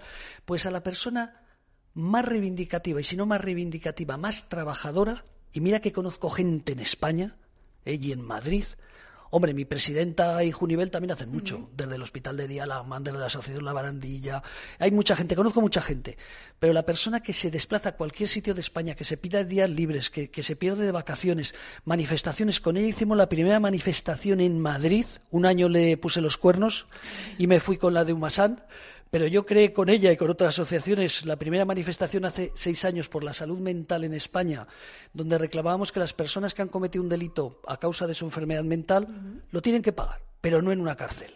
Indiscutiblemente lo que tiene que ser es tratar de ayudarles a curar su enfermedad, no encima que han cometido un delito ante una situación psicótica cuando se demuestra que no sabían lo que hacían y que era propio de su, de su enfermedad, pues lo meten en la cárcel. Y esta mujer nos convenció a centenares de personas, el Hospital de Dialama, la Asociación Tú Decides, muchas asociaciones de Madrid, eh, pues nos manifestamos, se vinieron un autocar, seis años se han venido, no seis autocares, no sé si es el mismo, pero todos los años vienen a Madrid el Día Mundial de la Salud Mental. Ahora creo que no, porque como ahora ya es presidenta de toda Andalucía, ya no debe tener tiempo. Doña Cristina González, muy buenos días, presidenta de la Asociación El Timón y de FEAFES Andalucía. Pues buena, buenos días y, y bueno, me, me, me sonroja No, no te- me oíste, primero lo bueno. dices, lo dices por decir porque no te veo, con lo cual no sé si te son- sonrojas o no, pero después, dicho eso, tú sabes que, y si no sabes que es verdad, te lo voy a confirmar yo. Lo sabes, te conozco hace muchos años.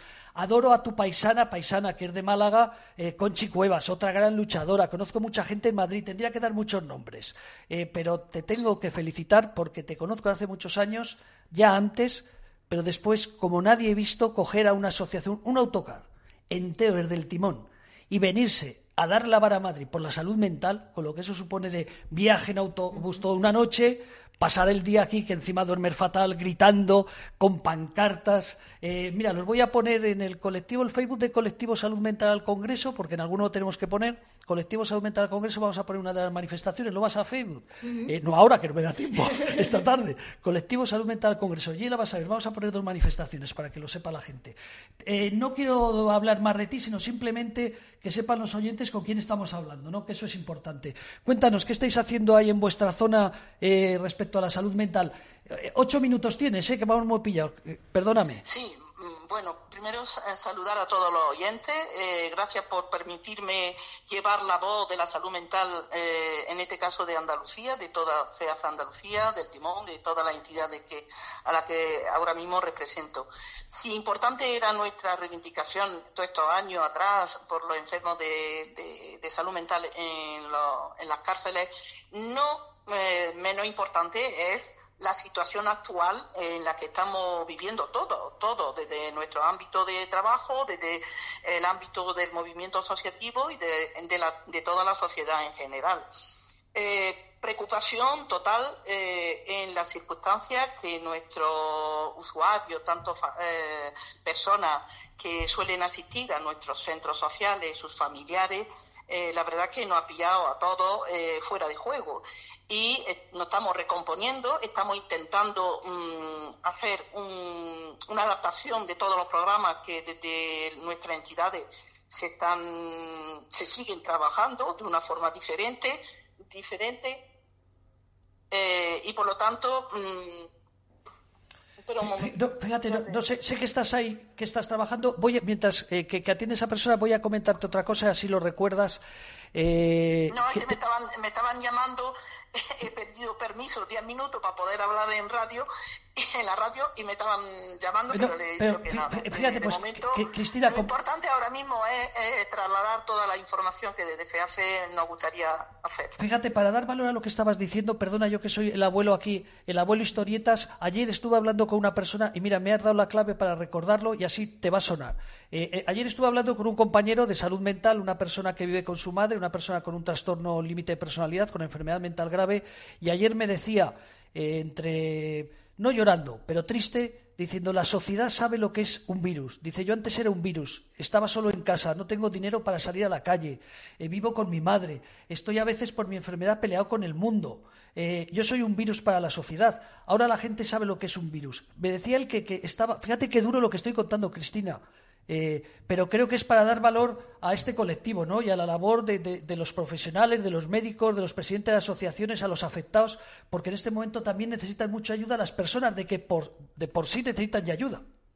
Sí, sí, eh, nosotros eh, rápidamente, rápidamente hemos, aparte de trasladar toda la información tan, tan inmediata, tan, tan seguida de, de todas las indicaciones de, de la Administración, de los gobiernos, eh, también hemos puesto las pilas para, para seguir atendiendo a nuestra gente, ¿no? Y la verdad que nos planteamos que realmente este confinamiento prolongado, mm, vamos a ver si, si esto no le va a pasar factura. eh, casi mayor que, que el propio virus que tenemos actualmente, ¿no? Claro, porque Y, y realmente, eh, porque esto eh, realmente si, si es poquito, poquito tiempo, no, mm, pero me temo que la, la- la cosa se va a prolongar y habrá que redoblar esfuerzo para, para las recuperaciones, porque esto no nos cabe la menor duda de que va a haber un retroceso, un retroceso y, bueno, y veremos cuáles son las consecuencias en medio y, lar- y largo plazo. Habrá un empeoramiento de la salud mental y tal vez hasta física, si, no, si me apura, hasta física. Van a surgir muchos más casos, nuevos casos mm, ya de no de personas de salud mental, sino nuevos casos de salud mental. Así que vamos a tener que redundar esfuerzos y, para evitar recaídas, descompensaciones. Ya sabemos que ahora mismo la atención va a ser eh, va a ser con todos los medios que disponemos, telefónica, WhatsApp, eh, pues incorporando todas las nuevas tecnologías, la videoconferencia, las recomendaciones.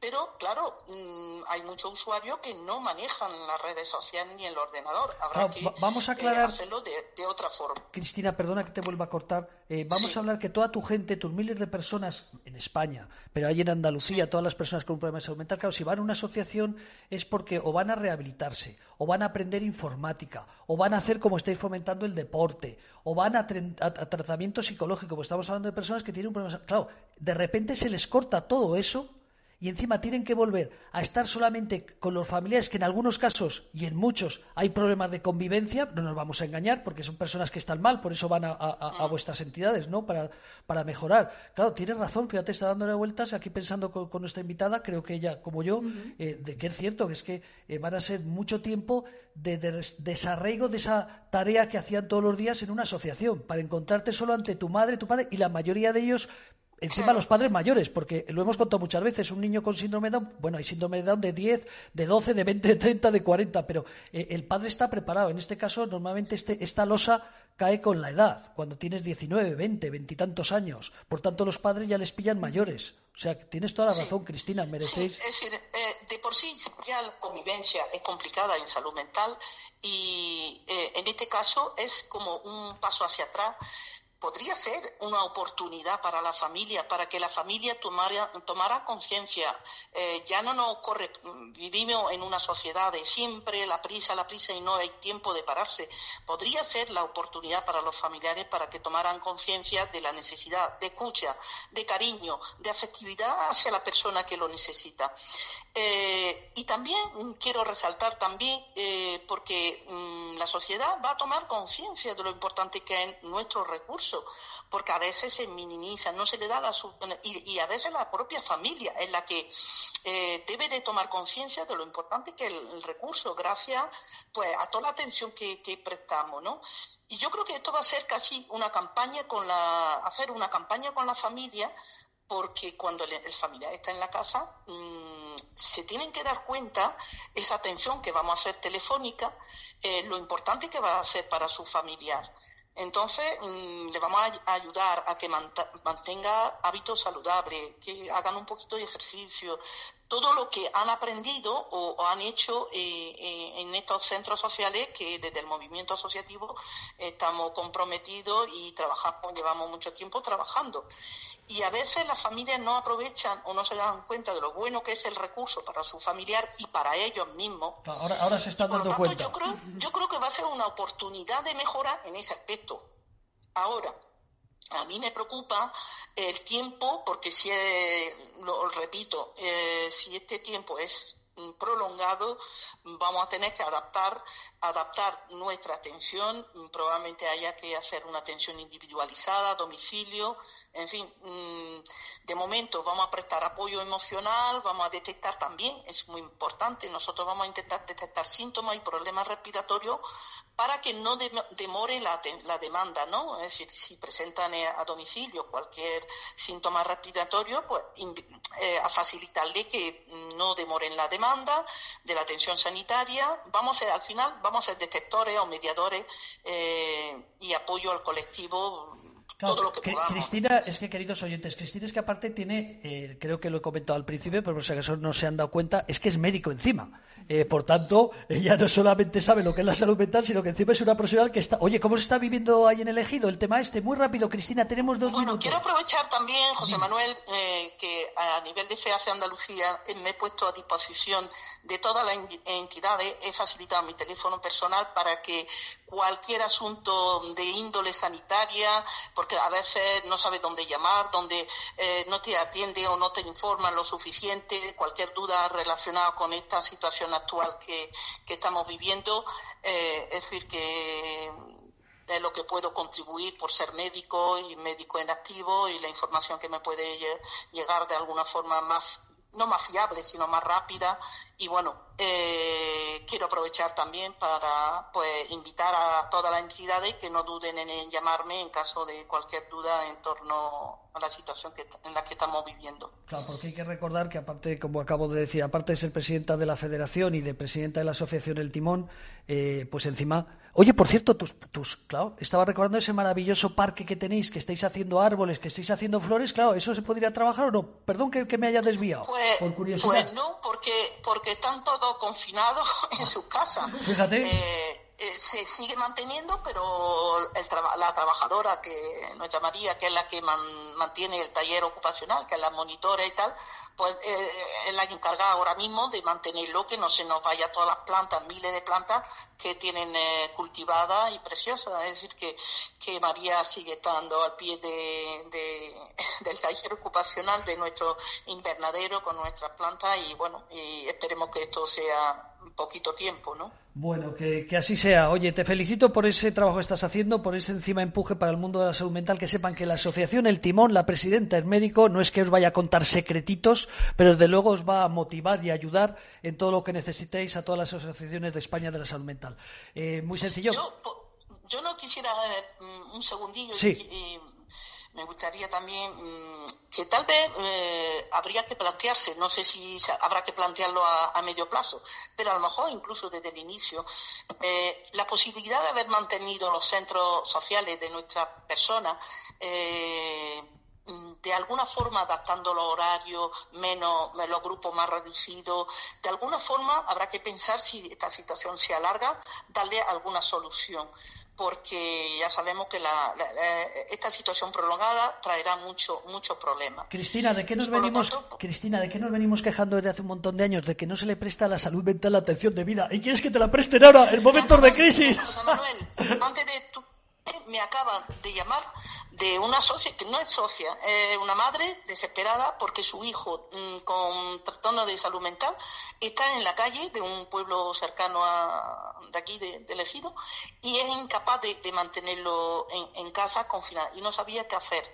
Y bueno, pues ya se le ha dado indicaciones de, de cuál es el, claro, sí, los el tema del sí, sí. tránsito, pues depende de, de la autoridad de, mm, del ayuntamiento, policía local y bueno, en principio mm, hay eh, problemas para confinar a las personas de salud mental en un espacio reducido o no reducido y, y tal vez se tenía que o habrá que pensar en articular en un futuro mediano a corto plazo eh, alternativa al confinamiento.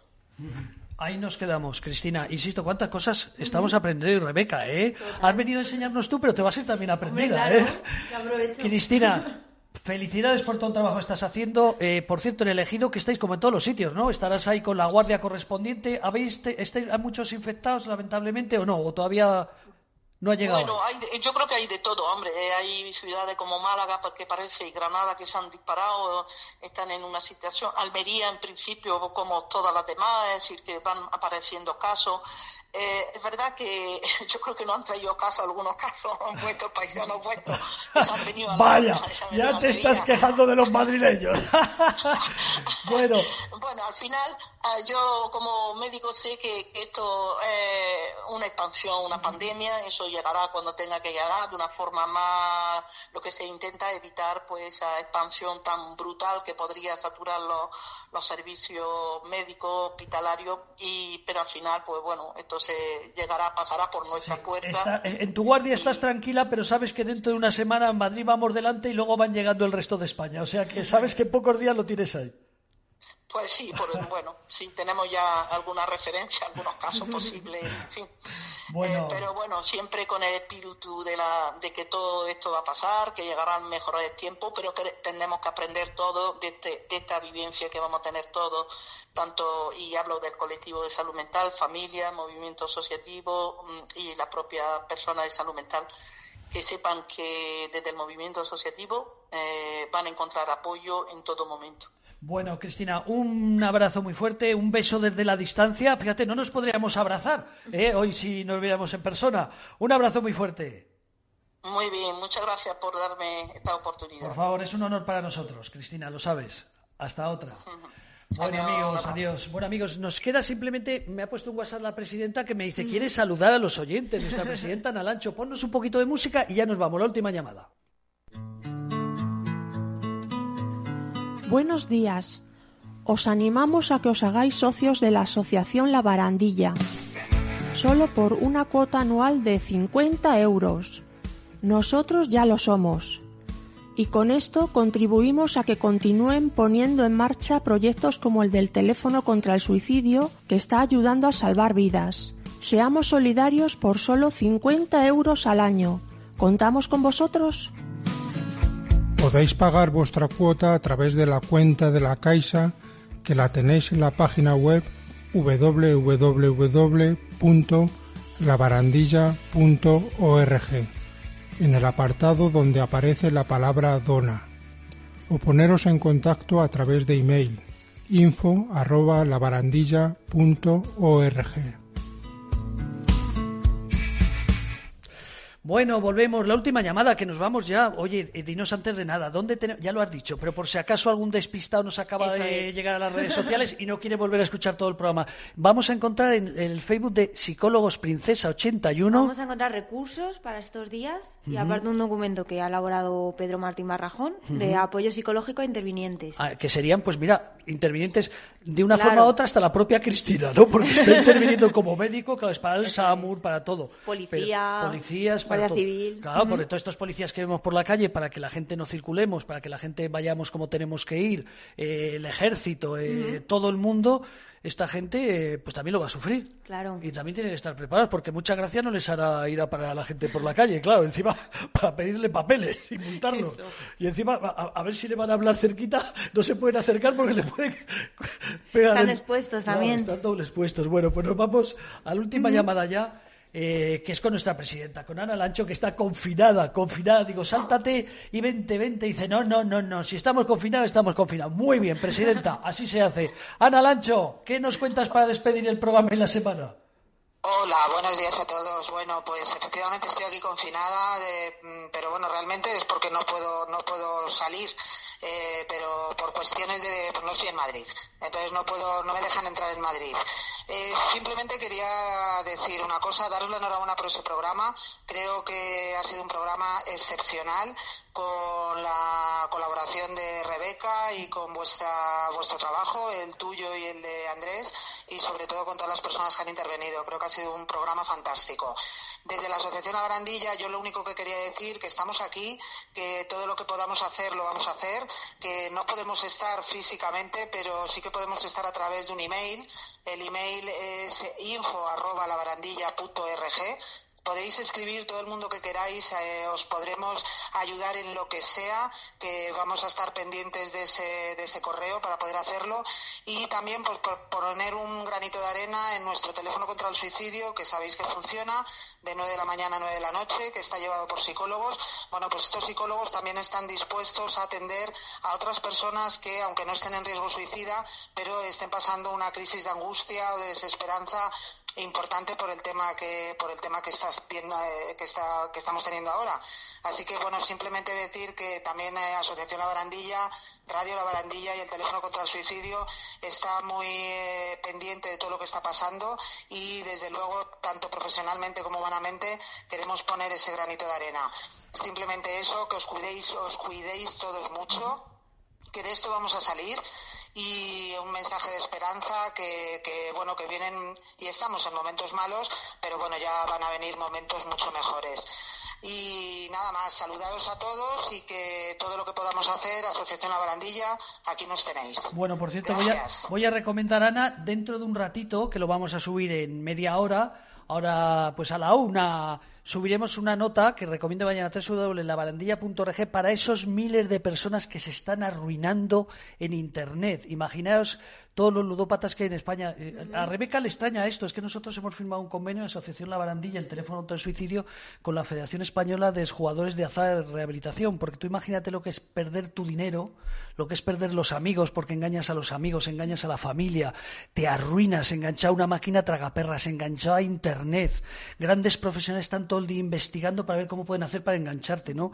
Entonces hemos publicado una nota en una hora, a la una la tendremos, donde hablamos de que hay que tener cuidado, eh, porque este encierro, entre otras cosas, va a ser el negocio redondo para todas estas publicidades que vemos en televisión, porque claro, la gente que iba a los casinos, la gente que iba a los bingos, ahí están las máquinas tragaperras de los bares, la lotería, pues ¿cuál es su, su salida? Internet.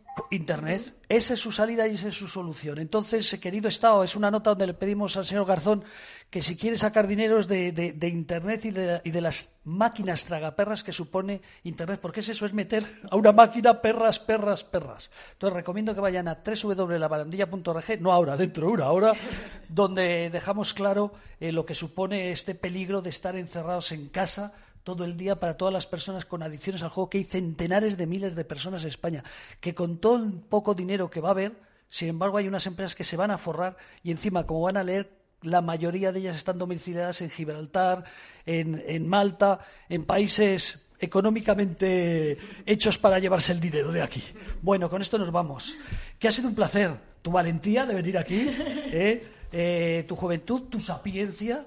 ¿eh? Y sí que siento que tenían muchas cosas que hablar, pero has No visto que nada. quería, ya que hacemos poquitos programas porque tenemos que estar confinados como es recomendable, ¿eh? eso es lo que nos están diciendo, pues concentramos los programas y hoy queríamos hacer pues un programa que fuese interesante. Sí, sí, sí. Repito, un placer. Para mí también. Princesa Bueno, Psicólogos Princesa 81. Ahí está la referencia. Y nosotros www.labarandilla.org. Queridos oyentes, no voy a decir hasta mañana, ni mucho menos. La semana que viene haremos otro programa, pero también nos concentraremos. Un abrazo muy fuerte, les deseamos lo mejor. Hagan caso a todo lo que se ha dicho aquí. No vean tanta televisión. Como ha dicho ella, si sois de cabrearos habitualmente, saber que os vais a cabrear, por tanto aprender a perdonar. Y como han dicho todos los invitados, vamos a darle una vuelta a, esto, a este tiempo para pensar cómo mejorar. Y que algún día terminará. Que algún día terminará. Con eso nos vamos. Muchísimas gracias, Andrés. Hasta la semana que viene. Resistiré, erguido frente a todo. Me volveré.